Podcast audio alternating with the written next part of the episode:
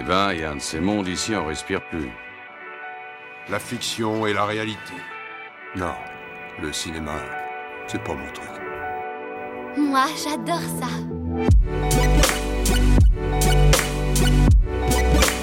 C'est vraiment un navet, ce film. Je trouve bon, moi, ce film.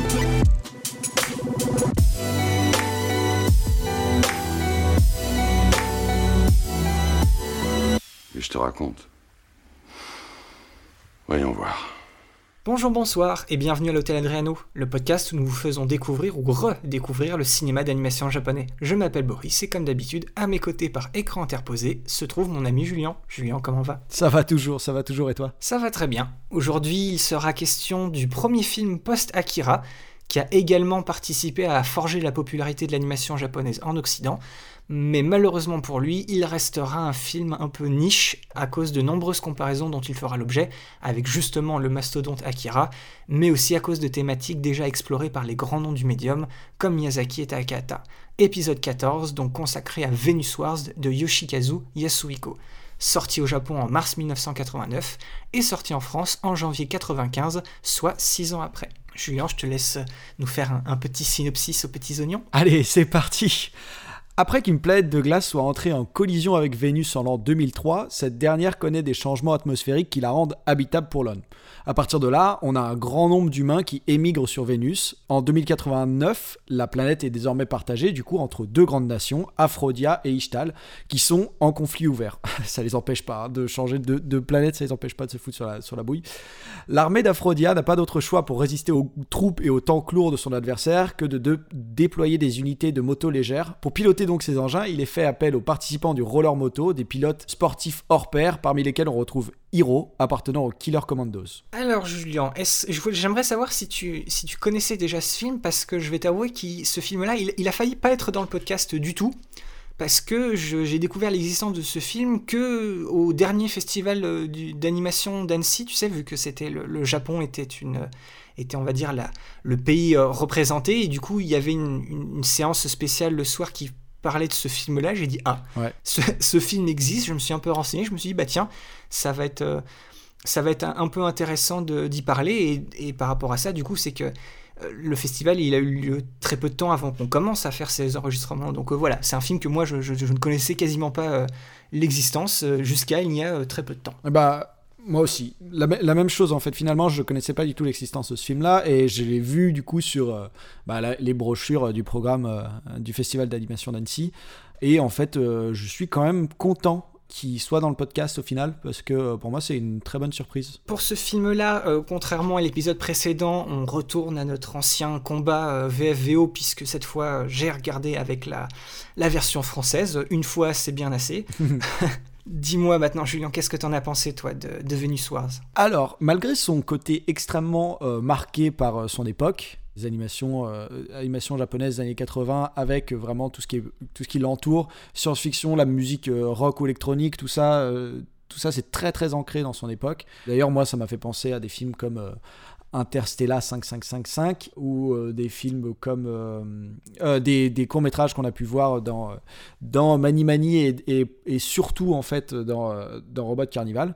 Mais au final, le film, je le trouve assez mature et avec une, histoire qui est quand même euh, extrêmement intéressante, c'est-à-dire et, un peu novatrice finalement, c'est-à-dire que genre on va sur une autre planète et euh, sur cette autre planète en fait, euh, bon, on fait un peu les mêmes, erreurs que sur Terre, mais au final le fait que ça se passe sur Vénus et qu'il y ait toute une question de direction artistique et, et aussi finalement le cara design dont, dont, je parlerai un peu plus tard, mais, mais en fait j'ai trouvé ce film extrêmement plaisant à regarder finalement et avec un, un, bon univers, un bon lore et, et en fait, je me, je me dis que oui, effectivement, il n'est pas passé loin de devenir un film culte. Et je vois pourquoi, en fait. Et toi, Boris, qu'est-ce que tu en as pensé? Euh, Alors, euh, contrairement à toi, je vais t'avouer qu'après le, le triple combo magique de l'année 1988, à savoir euh, le tombeau des Lucioles, Totoro et Akira, Venus Wars, ça, ça, pique un peu, tu vois. On, on retombe dans un autre exemple type de l'animation japonaise des années 80 avec euh, une, certaine ambition, une approche visuelle assez cool, c'est vrai, et plutôt bien faite, faut, faut être honnête. Mais euh, moi personnellement, l'histoire et les personnages, euh, j'ai vu le film avant-hier, j'ai déjà quasiment un peu tout oublié. Euh, tu vois, faire ce podcast dans l'ordre chronologique, ça élimine d'une certaine manière le, le, potentiel un peu nostalgique des films de cette époque qu'on pourrait avoir. Et pour un film de 1989 qui sort après tout ce qu'on a déjà vu dans le podcast, et la même année du, du film dont on parlera dans le prochain épisode, euh, je trouve que le film en prend vraiment un, un coup. Mais bizarrement, c'est aussi ce qui fait que c'est un film intéressant d'un certain point de vue. Il, pour moi, il a un peu mal vieilli, mais ça reste un des meilleurs exemples du zeitgeist de l'animation japonaise des années 80. Alors c'est vous mon contact sur Vénus, n'est-ce pas Je tiens un bar, alors je suis amené à discuter avec pas mal de gens. Si les habitants de la Terre veulent savoir ce qui se passe ici, je suis bien placé pour les informer. Par l'intermédiaire de la presse. mais qu'est-ce que c'est Un cocktail d'interface. Vous avez voyagé pendant trois mois pour arriver sur notre planète et maintenant vous subissez un changement de pression atmosphérique et de température. Oh. Voici ce qu'il vous faut. C'est magnifique. Avec ça, la police ne pourra plus m'empêcher d'envoyer mes reportages à la Terre. Le dernier journaliste de la presse indépendante l'avait laissé ici avant de se faire enlever par la police. Pourquoi vous me donnez ça Vous en aurez peut-être besoin pour vous protéger. Je ne saurais trop vous conseiller d'être prudente. Si vous voulez rentrer vivante chez vous. Et si vous me saviez autre chose maintenant Mais je vous en prie. Euh, Dites-moi, qu'est-ce qu'ils sont en train de montrer à la télé? Oh, c'est une course de roller moto. Les paris sont encore ouverts. Les commandos tueurs contre les barbares de Vénus. C'est une bande de gosses de division B, de vrais cracks que le public adore. Et moi, je préfère les grands prix. Au départ, un demi-tour de piste sépare les équipes et pour marquer un point, il faut rattraper la moto qui est devant. Chaque équipe essaie de protéger sa propre reine. L'attraper rapporte 3 points supplémentaires. Détruire les motos et les coureurs adverses vous font gagner aussi des points. Vous voulez engager un pari? Il est encore temps. Ah, bah, c'est pas trop tôt, on commençait à s'ennuyer. Jusqu'ici, c'était une course sans surprise. Mais comment est-ce possible? C'est incroyable Ce garçon est invincible Partie contexte à présent, on peut commencer en disant que bah, on va pas avoir affaire à une histoire de production folle cette fois-ci, mais euh, on est face à un film réalisé par un artiste aux multiples talents et au parcours atypique. Laissez-nous donc vous introduire euh, Yoshikazu Yasuhiko. Son nom de, scène un peu c'est Yas, euh, Y-A-S. Son histoire de sa vie est un peu rocambolesque. hein. Il se fait virer de sa fac à 22 ans. Il est juste après embauché en 1970 par le studio Mushi Productions. Mushi Productions, petit rappel vite fait, c'est le studio qui a été fondé au début des années 60 par Osamu Tezuka, le, le pionnier des animés euh, à la TV japonaise. Voilà, il va donc là-bas apprendre le métier d'animateur sur place, sur le tas aussi. Il sera freelance sur de multiples projets TV dans les années 70. Il sera majoritairement car designer. Ça se verra d'ailleurs euh, notamment dans, dans son film, dans le film dont on va parler. Et lors de son premier job, euh, il sera car designer sur, sur son premier job, Nathalie et ses amis, en 1971. Et c'est sur ce premier boulot aussi qu'il va faire la, la rencontre avec un, un- quelqu'un qui va devenir un de ses plus grands amis, à savoir Yoshiyuki Tomino, qui était euh, responsable des storyboards sur le projet Nathalie et ses amis. Et Yoshiyuki Tomino, en fait, euh, peut-être que certains d'entre vous le connaissent déjà, parce que dix ans après ce projet Nathalie et ses amis, en 1979, Tomino c'est lui qui va développer euh, la future série culte Mobile Suit Gundam. Et à ce moment-là, il va rappeler son ami Yas pour qu'il développe les designs des personnages. Et c'est une collaboration qui va s'étaler sur plus de 40 ans et qui, sera, et qui fera en grande partie la renommée de Yasuhiko. Dans les années 80, ce sera des années de diversification pour Yas. Euh, de 1979 à 1984, il écrit et il illustre un manga euh, qui s'appellera Arion. Euh, c'est la relecture d'une légende antique baignant dans la mythologie romaine. Euh, ce sera publié chez Tokuma Shoten, on en a parlé. Ceux qui nous suivent d'ailleurs depuis un petit moment reconnaîtront le nom de la maison d'édition qui produit les films de Miyazaki et du studio Ghibli. En 1983, il va réaliser son premier film d'animation, c'est l'adaptation des nouvelles de science-fiction euh, Crusher Joe. Sur ce projet-là, c'est un peu l'homme à tout faire. Il sera réal, scénariste, il s'occupera du script, du storyboard, il fera le design des personnages et il sera directeur de l'animation. Et euh, fort de cette expérience, en 1986, il va également adapter son manga Arion en film d'animation. Mais cette fois-ci, il- ne sera que réalisateur et cara designer. Et en 1987 jusqu'en 1989, il va écrire et illustrer un nouveau manga sériel pour le magazine Nora Comics à savoir Venus Wars. Et il va l'adapter bien évidemment pour ce qui va devenir le film dont on va parler aujourd'hui. Et donc, du coup, le film Venus Wars est réalisé par Yasuhiko, qui sera aussi co-scénariste et cara designer sur le film. Il sortira le 11 mars 1989 au Japon, mais malheureusement, il aura des résultats médiocres au, bo- au box-office, puisqu'il souffrira énormément des comparaisons avec Akira, qui, sera, qui, qui, qui était sorti l'année juste avant, et dont on va reparler euh, plus tard en détail. Au début des années 90, c'est- ce qui est assez drôle, c'est que ce film Venus Wars, il est choisi par l'éditeur Manga Video pour devenir un espèce de, fer de lance lors de l'introduction de l'animation japonaise en Angleterre. Et il va d'ailleurs vite devenir culte là-bas. La, la première diffusion TV aux États-Unis, c'est en 1993 sur la chaîne Sci-Fi, qui va d'ailleurs le passer pas mal en boucle, donc il va se faire une petite renommée là-bas aussi.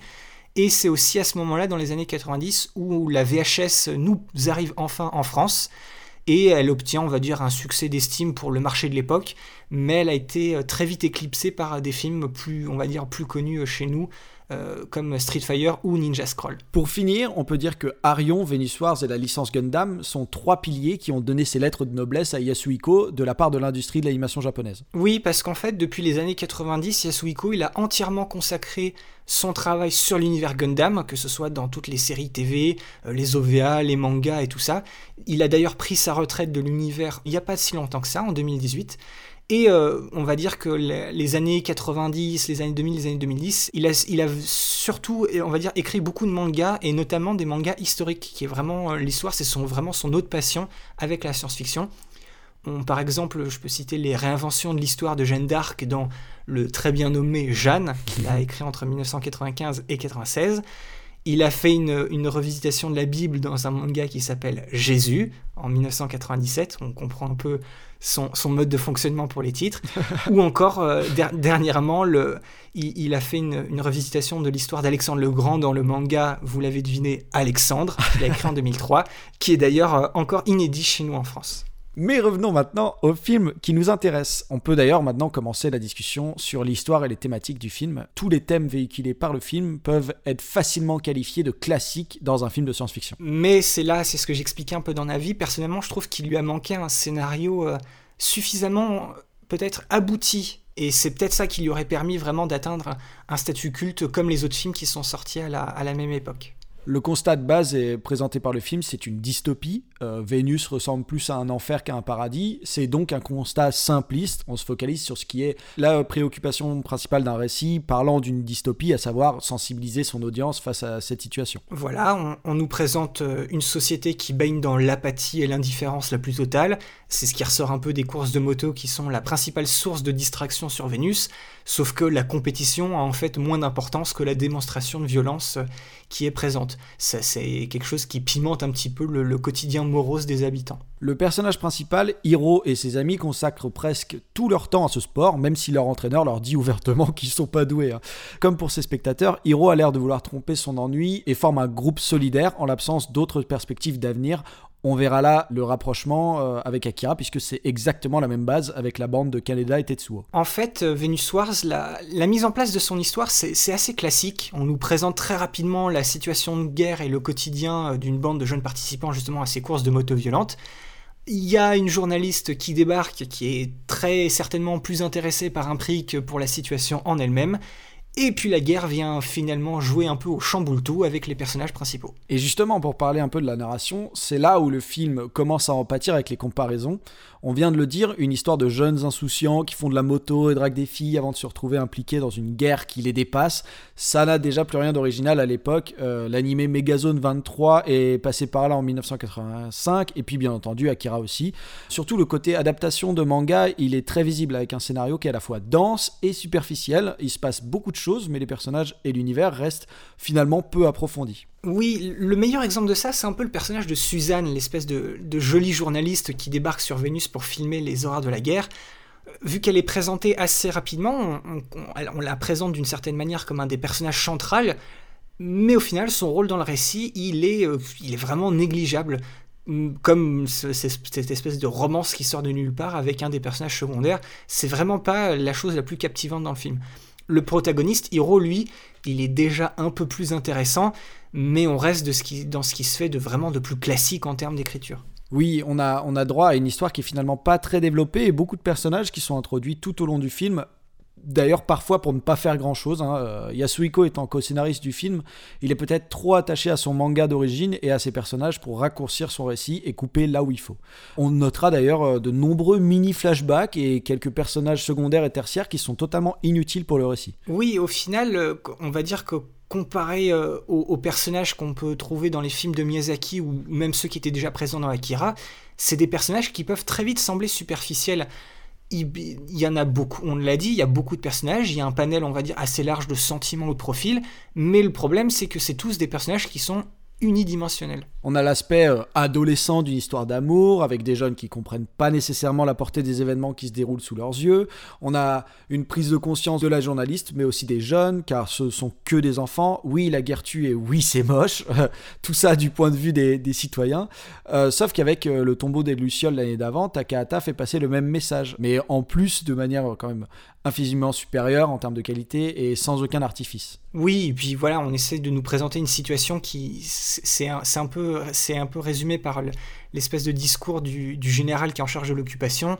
La guerre, c'est une sorte d'état euh, d'esprit perpétuel, c'est un état d'esprit qui dépasse l'individu en tant que tel, et du coup ça déresponsabilise de, des actes. Mais au-delà de ça, plutôt que de scander ses propos alarmistes, Venus Wars se structure autour du parcours émotionnel de ses personnages et essaye notamment de mettre en avant leur besoin d'agir en accord avec eux-mêmes. Voilà, au, final Julien, tu vas me dire si tu es d'accord, mais en fait on a, on a affaire à un film d'une heure quarante mais qui aurait, qui aurait mieux fait d'être, alors, soit genre raccourci à 1h20, où on élimine un maximum d'éléments inutiles de l'histoire principale pour vraiment se concentrer sur les thématiques et ce qu'elles essayent de mettre en avant, soit on le rallonge et on fait un espèce de, récit complètement épique, mais étalé sur, euh, je, sais pas moi, deux heures et demie, ou même encore une série, pour faire le tour comme il faut. C'est un, peu le, un peu le même problème qu'on a vu euh, avec, euh, avec L'épée de Camus, qui était lui un film trop long, qui aurait pu être encore mieux s'il était plus long étiré sur une série ou s'ils avaient vraiment euh, raccourci le, récit qui s'était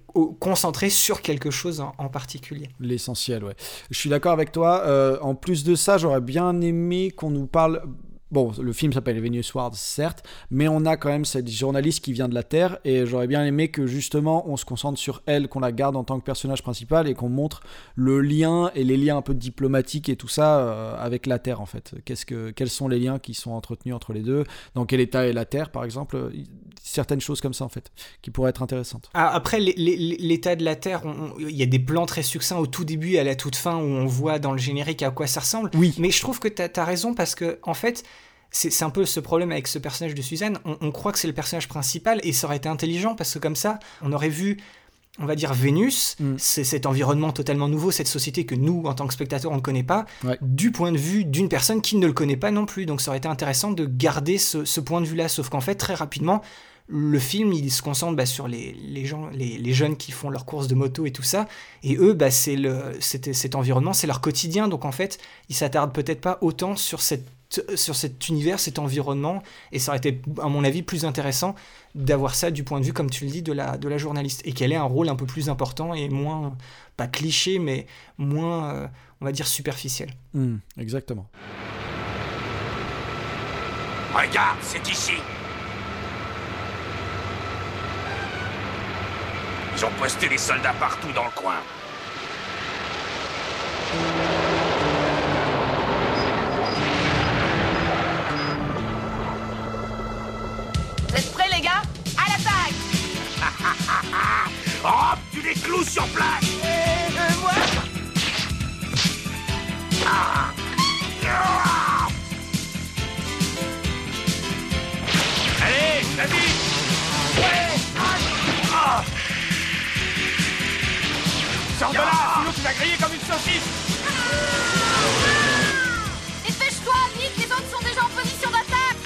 De pouvoir gérer ça Pourquoi on m'a mis au service des scores Accroche-toi Accroche-toi, je te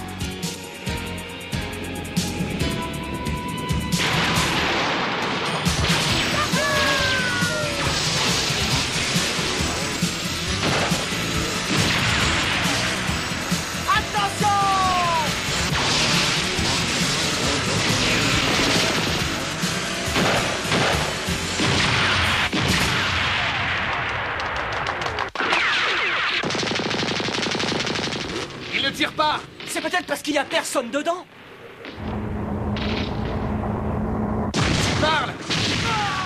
Il est temps maintenant de parler esthétique, réalisation et musique. C'est d'ailleurs, euh, finalement, je pense que tu seras d'accord avec moi, Boris, c'est l'aspect le plus intéressant du film. Euh, on a un peu plus de choses à dire d'ailleurs. 100%. Exactement. À travers d'ailleurs cette histoire, c'est un espèce de sentiment d'immersion hein, d'ailleurs qui se, qui se dégage. Euh, pour bien nous plonger dans l'univers, le film veut créer une, une sorte de sensation de prise sur le vif. Et, et, cette sensation de prise sur le vif, évidemment, ça tient un peu du paradoxe, puisqu'on est dans un domaine artistique, euh, l'animation, où tout est créé vraiment de A à Z. Mais c'est là où je trouve que ressort euh, une mise en scène assez intelligente de la part de Yasuhiko, parce que contrairement à Akira, là, la, la mise en valeur, on va dire, de l'animation et de la masse de travail nécessaire, c'est pas forcément une priorité à ses yeux sur ce film. Pour retranscrire la rudesse de son monde, il doit le montrer en tant que tel. Il n'hésite pas à recourir euh, notamment à beaucoup de gros plans qui plonge au cœur de l'action et c'est souvent des cadres qui sont, composés de manière à ce qu'on n'ait pas l'action en entier. C'était très intéressant ce point de vue euh, on aurait aimé avoir des plus gros plans d'ensemble, mais vraiment c'est voilà, on est à un instant particulier, un moment particulier dans un, dans un environnement un peu cloîtré. On est vraiment, ouais c'est ça, ce prix sur le vif, on est un peu au cœur de l'action dans le film. Oui, et ça rejoint d'ailleurs euh, la, la, caméra, euh, la caméra portée par, par Suzanne pendant tout le, le long du film. On a aussi une grosse utilisation des flous d'arrière-plan pour travailler la profondeur des cadres. Euh, c'est un truc qui m'a beaucoup marqué, moi, personnellement, quand je l'ai vu. Euh, vraiment, on voit euh, le flou est très très présent sur beaucoup beaucoup de, plans qui sont pas les plans cadrés, justement. Renvoyant peut-être, on ne sait pas, à justement aux optiques des caméras. En ajoutant à ça une animation assez nerveuse et vivace, il obtient un, un, un résultat qui est assez renversant pour nous faire vivre au plus près le moment. Euh, y a chaque élément, chaque élément du film laisse transparaître sa dureté et son poids. On voit des tanks, on voit beaucoup de véhicules, donc euh, effectivement c'était quelque chose d'important. C'est primordial pour illustrer la guerre à l'écran et celle-ci apparaît du coup presque déshumanisée. Oui, parce que dans cette guerre, en fait, les troupes les troupes humaines, on va dire, sont très peu mises en avant. C'est plutôt, comme tu viens de le dire, les tanks et les espèces de mechas qui tiennent le devant de la scène. Et euh, voilà, il y a une espèce de d'absence de visage humain qui est d'autant plus forte que l'animation nous montre constamment la puissance de machines un peu sans âme. Oui, et d'ailleurs, euh, l'animation sera en général de très bonne qualité pour l'époque, notamment sur ces machines-là, euh, où ils vont pas, par exemple, se contenter comme sur Nausicaa, on en avait parlé avec le Homu, où c'était plusieurs, euh, plusieurs plans euh, déjà peints qui étaient mis et qui étaient animés d'une certaine manière pour les faire un peu bouger. Là, c'est vraiment le, les tanks vont être complètement dessinés et même on a même des espèces d'effets avec la caméra où ça passe et on a vraiment le volume du tank qui change beaucoup. Donc il y avait vraiment un challenge qui a été mis là-dessus. Donc on a du coup, ça donne beaucoup de scènes d'action qui sont réussies, euh, notamment avec certains passages avec un, mélange expérimental de, paysages live et de méca animés. On en parlera dans mon C'est quoi ton plan? donc à suivre. Donc on a du rythme, on a de la fluidité, on a beaucoup beaucoup de, de travail sur, euh, sur, euh, sur les véhicules qui sont, on sent vraiment leur poil et surtout le fait qu'ils a le, le terrain n'est pas totalement fait pour eux et donc les véhicules vont beaucoup beaucoup bouger. Euh, c'est assez plaisant d'ailleurs de voir les, personnages évoluer dans les, différents véhicules du coup qui bénéficient d'un design original et assez mémorable. Mention spéciale au monocycle que je trouve plutôt cool. Et évidemment tout ça, bah, comme tu l'as dit, c'est animé à la main comme il se doit. Tu l'as dit, il y a un boulot très qualitatif sur les mechas, euh, aussi au niveau des effets on va dire spéciaux et des animations de décors. Ceux qui ont vu pas mal d'épisodes de, Gundam vont reconnaître sûrement le, le style de Yas. Mais aussi, j'ai trouvé qu'il y avait un espèce de petit rendu euh, qui pourrait faire penser au premier film de Miyazaki. Il y a quelques échos à Nausicaa et au Château dans le ciel et ces séquences de guerre qui étaient dans ces films-là euh, très impactantes et qui faisaient contraste. Sauf que là, maintenant, dans Venus Wars, bah, ça fait un peu plus euh, monnaie courante. oui, en général, on est plutôt face à une réussite technique et artistique, euh, bien évidemment sans atteindre la grande maîtrise incroyable d'Akira, bien entendu, mais euh, le travail de direction artistique et notamment des décors est assez impressionnant. Hein. On peut citer euh, la cité tentaculaire d'Io, euh, c'est un mélange de, de technologies, d'ailleurs tous les, appartements sont équipés de domotique intégrée dans les, voilà, dans les, dans les appartements, et de ce que notre société peut faire de plus sale et, et rebutant. Hein. On, y voit de la crasse, des quartiers bidonvilles, tout ça. L'action qui se déroule sur Vénus a une ambiance finalement qui pose au fur et à mesure son empreinte. Oui, le film, dans le film, on baigne constamment dans une espèce de couleur jaune-orangé, mais aussi il y a une très forte présence de ce ciel teinté de vert qui semble de, devenir de plus en plus menaçant. Et même lors des passages un peu plus légers, cette teinte verte, elle agit un peu comme un, comme un filtre qui rappelle des, vieux films ou justement un, aspect un peu pellicule de reportage. Et c'est là où on revient avec cette, cette idée, de, point de vue et de, et de jeu qui rappelle une caméra comme pourrait l'être la caméra d'une journaliste. Exactement. Et l'action est, euh, est, ponctuée, hein, bien évidemment, dans ce film, puisque c'est la guerre. Euh, elle est ponctuée littéralement pendant tout le film par des explosions et des combats qui sont très bien rendus. On a un terrain poussiéreux en, euh, en général sur toute la surface de Vénus, c'est un terrain poussiéreux qui est prétexte du coup à devoir gérer des effets de fumée et de poussière. En plus de ça, on a tout le côté balistique des armes qui est très bien utilisé. Euh, après, au-delà d'être une terre désertique et absolument pas agréable, Vénus, elle, ça donne surtout l'impression d'avoir vu un peu comme si son développement avait stoppé euh, en, en, plein milieu, en cours de route. Oui, voilà, on a un environnement qui repose sur euh, une industrialisation répondant aux besoins les plus basiques. Euh, aucun confort hein, ne transpire des images, on a une, une, ambiance de précarité quand même qui domine. On sent jamais que la, la population elle est censée s'installer de manière définitive. Il y a un désordre qui règne dans chaque coin de cadre, comme si les protagonistes étaient sur le point d'arriver ou de partir. Et puis on notera pour finir la musique, petite cerise sur le gâteau, puisqu'elle nous offre un nouvel instant Isaichi.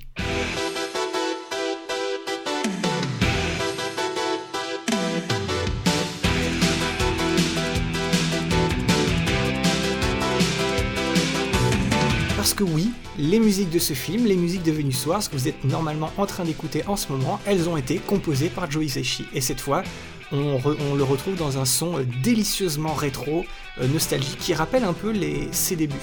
Oui, on reprochera d'ailleurs au maître de ne pas avoir fait preuve d'originalité et euh, de proposer des thèmes trop proches les uns des autres, mais finalement on se fait plaisir avec des synthés et d'autres éléments réminiscents des goûts musicaux particuliers des, des, années 80 au Japon. On a au final des musiques qui collent au film, collent plutôt bien d'ailleurs au film qu'on a devant les yeux, euh, tout en étant effectivement un Japon des années 80, on peut pas, on peut pas faire autrement que d'être très très cliché, cliché à souhait quoi. On passe maintenant à la rubrique C'est quoi ton plan? Donc c'est une rubrique qu'on aime bien avec Boris. Chacun choisit un plan qu'il a marqué, on le rappelle, euh, on le met en perspective, on discute composition et vous pouvez d'ailleurs retrouver les plans sous les posts Facebook et Twitter de l'épisode. Alors on va commencer par toi Boris puisqu'il me semble que ton plan est avant, avant moi. Alors Boris, c'est quoi ton plan? Alors je viens le chercher sur mon ordinateur pour l'avoir sous les yeux, voilà. Un peu... Alors comme je l'avais dit dans l'épisode précédent sur Akira, c'est aussi un film où j'ai eu beaucoup de mal à trouver un plan, mais cette fois pas à cause de l'abondance de plans en général, mais c'est juste qu'il n'y avait pas, il n'y avait pas tant de plans que ça que tu vois qui étaient soit esthétiquement beaux, mais à la limite s'ils auraient été juste beaux, donc il n'y aurait pas grand chose à raconter. Mais je me suis souvenu que dans le film, il y a, il y a, un, il y a un, au niveau thématique, il y a un, un petit truc que j'ai pas mal aimé, et du coup j'ai trouvé un plan qui, qui, est, qui est lié. Ça se passe à 19 minutes et 47 secondes c'est, je sais pas si tu t'en souviens, c'est le mini passage dans le centre commercial qui a euh, euh, le sol un peu avec dessiné avec plein d'arc-en-ciel, des dessins multicolores, euh, les murs et le plafond ils sont peints comme un espèce de grand ciel bleu avec des, avec des nuages, tu vois le, le passage? Oui, très bien. Et en plus de, mais ce qui est, mais ce qui est assez drôle c'est que justement cette espèce d'univers multicolore tout ça, on voit que les murs et le plafond ils sont complètement explosés et, cri et criblés de balles. Et j'ai trouvé que c'était un visuel qui amenait une, une réflexion un peu intéressante d'ailleurs. Le film se, se tarde d'avoir une petite réflexion intéressante à ce moment-là. Oui, visuel du coup. C'est que on se trouve dans un centre commercial et c'est dans un centre commercial, donc là où tout est, on va dire, faux, où c'est le consumérisme et tout ça, c'est ce qui rappelle un peu entre guillemets la Terre, que se trouve une sorte de doux sentiment de paix artificiel mais plus le temps passe, plus les personnages aussi se rendent compte de la supercherie et de leur situation pas vraiment exceptionnelle. Et ça se voit dans le plan particulièrement où je l'ai choisi, où c'est un plan, on va dire, en plongée, qui écrase Hiro et sa copine dans un, décor plein de jolis dessins, mais c'est juste en fait le sol de ce lieu où au final, bah, tout est faux. Et donc voilà, c'était ce petit, ce petit passage que je trouvais la réflexion un peu intéressante et qui m'a agréablement surpris, tu vois. Oui, et qui finalement d'ailleurs poussera aussi, euh, alors je, Maggie, il me semble, sa copine, qui la mettra un peu dans un état de bah, d'angoisse en fait et qui lui rappellera la guerre. Euh, juste avant euh, d'assister à une attaque, à un conflit, une ouverture de conflit entre, euh, entre les résistants et euh, les forces armées d'Ishtar sur place. Voilà, cette, cette, cette, petite réflexion, elle dure, voilà, elle dure vraiment deux minutes. et au, voilà, au moment où on se dit, bah tiens, là, il y a peut-être une réflexion, ils vont parler de thèmes importants, et ben il faut qu'on cale une explosion parce qu'il faut que ça bouge et il faut que ça, faut que ça avance. Mais au final, au final c'est le fond qui rattrape un peu la, euh, la forme qui rattrape un peu le fond, du coup. C'est tout à fait ça. On peut au moins y voir une cohérence euh, à défaut d'y trouver une, une originalité ou, ou quelque chose d'intéressant. Et toi, Julien, dis-moi, c'est quoi ton plan? Alors, on a parlé un peu plus tôt dans, le, dans la technique, on a parlé de, du- de, de mélange de séquences filmées et de séquences euh, animées, enfin de- d'éléments animés sur, sur, des, sur des fonds filmés. Et bah, mon plan euh, se situe à 1h37 minutes 11 secondes et c'est tout à fait ça en fait. C'est vraiment, euh, on y voit Hiro sur une moto qui cette fois-ci n'est pas un monocycle. On pourrait se demander, euh, voilà, avec cette moto. euh, non, c'est un, un quad d'ailleurs ici. On le, on le voit de profil, mais en fait, euh, il y a deux roues à l'avant. Et d'ailleurs, ce plan un peu de profil, on peut encore tracer un parallèle avec Akira, au risque de paraître un peu lourd après tout ce qu'on a dit. Mais la ressemblance est, à peu près là, en fait. Le fait qu'il soit totalement penché en arrière, la grosse roue à l'arrière, enfin bref, le, le, le design rappelle un peu. Peut-être encore une, un petit, une petite preuve, s'il en fallait encore une, que Akira a touché tout le monde de son univers et, et de, son, et de ses icônes. Mais ce qui est drôle, c'est que hum, quand même ce film-là est sorti, on va dire, un an après Akira. Ouais. Mais le, le manga, si comme on l'a dit, a été écrit et créé entre 84 et 89. Mhm. Ah oui, remarque, tu me diras si il aurait pu dans son manga déjà être, être inspiré du Oui, oui. des premiers tomes du manga. Non, même pas parce que Akira, le premier tome, c'est 84. Donc tu vois, enfin, ces deux projets qui, on va dire, qui ont avancé ensemble. Ensemble, ouais. Et pourtant, les films qui ont dû être travaillés à peu près en même temps, d'une certaine manière, Ouais. euh, c'est vrai que c'est surprenant de voir à quel point ils se ressemblent. Donc, et, et c'est bizarre.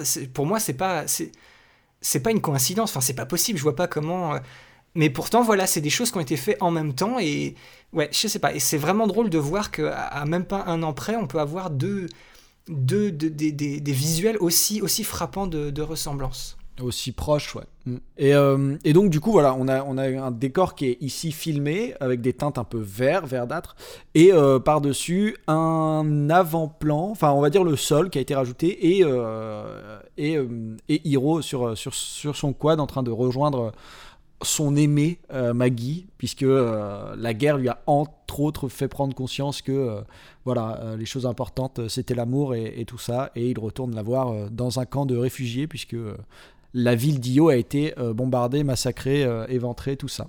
Et euh, du coup, en fait, j'ai choisi cette, cette séquence-là, malgré mon intérêt un peu plus grand pour la séquence euh, qu'on trouve un peu plus tôt dans le film, euh, où on a le même procédé, hein, une séquence filmée avec euh, les motos par-dessus, et qui est en fait filmée comme ça à ce moment-là, puisque c'est un passage où on voit à travers une caméra, et c'est, j'ai trouvé ça extrêmement intéressant en fait, le fait de se dire bon bah du coup formellement on va changer un peu de rendu, puisque dans le récit c'est une caméra qui filme, et je me rappelle en fait que il y a un autre film qui a eu ce parti pris, qui est sorti très récemment, qui s'appelle L'île aux chiens de Wes Anderson, qui euh, à chaque fois qu'on a une caméra ou quelque chose de filmé, on passe en 2D animé et plus en stop motion, euh, en stop motion euh, à, pâte à modeler tout ça quoi. Donc je me suis dit il y, a un- y a un parallèle qui est intéressant entre les deux.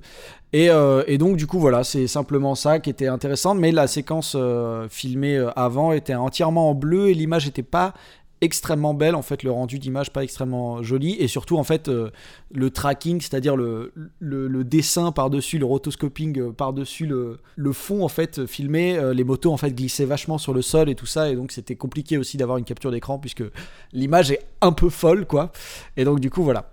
Donc ce plan là était pour moi plus iconique et puis ça me permettait de faire le, rapprochement avec Akira et, et la palette de couleurs est plus agréable à l'œil donc voilà je fais ça pour vous aussi les gens qui regardaient les gens qui regardaient ce truc Oui, tu vois, Julien, ce, ce plan-là, c'est un plan que j'ai failli euh, aussi, euh, aussi choisir. Tu vois, le- exactement le même plan que tu parles à la fin, parce que moi, le, le moment où là, il y a cette première euh, apparition Ouais. de, ce, de ce décor filmé et de cette, de cette animation 2D par-dessus, ça m'avait surpris, mais pas, pas agréablement. Tu vois, ce premier effet, comme tu dis, ça allait dans tous les sens et c'était pas agréable à voir, alors que là, à la fin, cette dernière séquence, le, cadre est mieux et mieux composé, les, les teintes de couleurs, je trouve, elles sont plus harmonieuses. J'aime particulièrement les- les- le côté un peu grain du, justement du, du film. Oui. Bah, du coup, de ce qui a été filmé en live action, justement, c'est une espèce de petit canyon de désert ou je ne sais pas quoi. Et ce petit grain amène une, une texture et du coup, ça fait contraste avec les espèces d'aplats de couleurs qui sont propres à l'animation sur cellulo en 2D. Mm. Et vraiment, ouais, cette dernière séquence, je trouve que ça rend bien. Et ce, et ce tracking shot là de, de profil, il était, il était pas mal. Donc tu vois, je suis, je suis content que tu l'aies, que tu l'aies choisi, que tu puisses en, en parler. Ah, avec plaisir de pouvoir servir Alors comme ça, vous voulez rentrer à Io. Je vais vous en apprendre une bonne. On veut tous rentrer. Mais je vous l'ai déjà dit et je vous le répète. Quand on est ici, on y reste jusqu'au bout. Je suppose que vous paniquez tous parce que votre cinglé de copain s'est tué. Ou s'est fait tuer, comme vous voulez. Si la police d'Ishtar vous coinçait, vous pourriez balancer tout ce que vous savez. On m'a dit que la journaliste de la Terre avait disparu, mais on ne peut pas la laisser s'échapper. Connard Hein? Surveille ton langage, petit. Vous n'avez pas le droit de nous garder comme prisonniers dans votre camp. Et puis personne ne nous a demandé si on voulait se battre. Alors on partira d'ici quand on voudra. C'est toi qui décides, petit, mais si tu essayes, t'iras pas très loin. Ça, je peux te le garantir. Si tu tentes de t'échapper, on te tirera dessus sans pitié, sans sommation. Personne ne doit découvrir l'existence de cette base. Ordure Alors, le petit loupard sait aussi se battre? Écoute-moi bien. Si t'as envie de frapper quelqu'un, c'est pas sur moi qu'il faut te défouler. On a une lutte à mener, un combat à livrer où tu peux décharger ton agressivité, à moins que t'aies peur.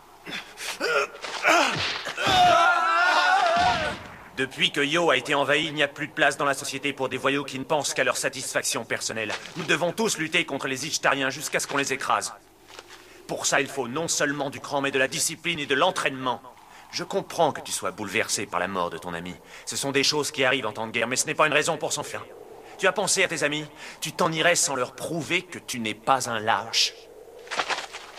Hiro, calme-toi. Ouais, t'énerve pas. Comment je pourrais leur prouver? On va faire un jeu. Et on va jouer sérieusement. On arrive bientôt à la fin de l'épisode. Julien, euh, quelle raison on pourrait donner pour, euh, pour voir ce film?